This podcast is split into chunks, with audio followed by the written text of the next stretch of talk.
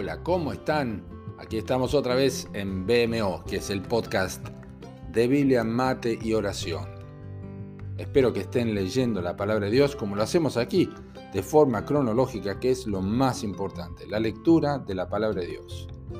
Hoy continuamos con el libro de Esdras, que dejamos hace unos días atrás porque estamos leyendo cronológicamente. Pasamos por Ageo, Zacarías, Esther y ahora regresamos a Esdras capítulos 7 al 10, es decir, hasta el final del libro de Esdras. Nuestro episodio de hoy se titula Se buscan, hombres consecuentes.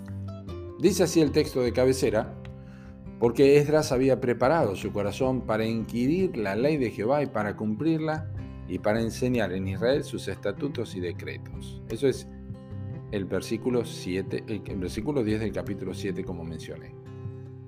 Eran tiempos especiales para Israel cuando esto ocurrió. El fin de la cautividad de 70 años era un hecho sublime, maravilloso. Dios se acordó de su pueblo, se acordó de las promesas hechas por medio de los profetas y una restauración a la tierra era el próximo evento para acontecer según la profecía. Pero la nación requería de líderes con compromiso, personas que amaran a Dios, que fueran celosos de su nombre, que honraran la escritura y que no cedieran al pecado y a la impiedad. Dios tuvo un Zorobabel, un Nehemías y especialmente un Esdras, quien sobre todas las cosas era un hombre consecuente. Lo fue en privado y lo fue también en público. Mucho antes de que el remanente emprendiera su segunda tanda de regreso, la primera fue con Zorobabel, Esdras había comenzado a emprender un regreso espiritual de la única forma posible, preparando el corazón para inquirir en las escrituras, lo cual no lo hizo de manera meramente intelectual, como suele ocurrir, porque eso no hubiera servido en absoluto. Edras sabía ya mucho antes de que Santiago lo dijera siglos después que los hombres bienaventurados son los hacedores y no tan solamente oidores de la palabra de Dios. Recuerdan Santiago 1.22.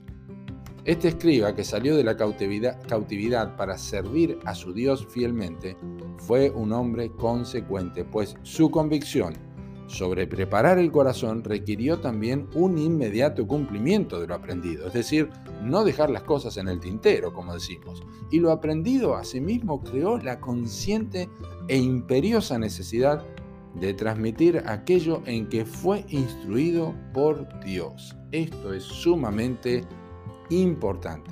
¿Por qué? Porque abundan los hombres inconsecuentes hoy día. Siempre han abundado están los que dicen preparar su corazón, pero nunca están inquiriendo en las escrituras. Están también los que reconocen la importancia del estudio de la palabra, pero no la ponen en práctica. Otra clase de hombres inquieren y cumplen, pero son egoístas y cortos de vista porque no transmiten lo que aprenden.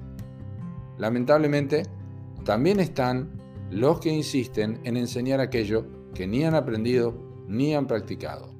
De una forma u otra, la iglesia sufre y adolece de hombres consecuentes que preparen sus corazones, que mediten en la escritura, que vivan lo que aprenden y que urjan a otros enseñando las verdades que han recibido. La pregunta de hoy es, ¿dónde estás ubicado vos? ¿Qué clase de hombre o mujer sos?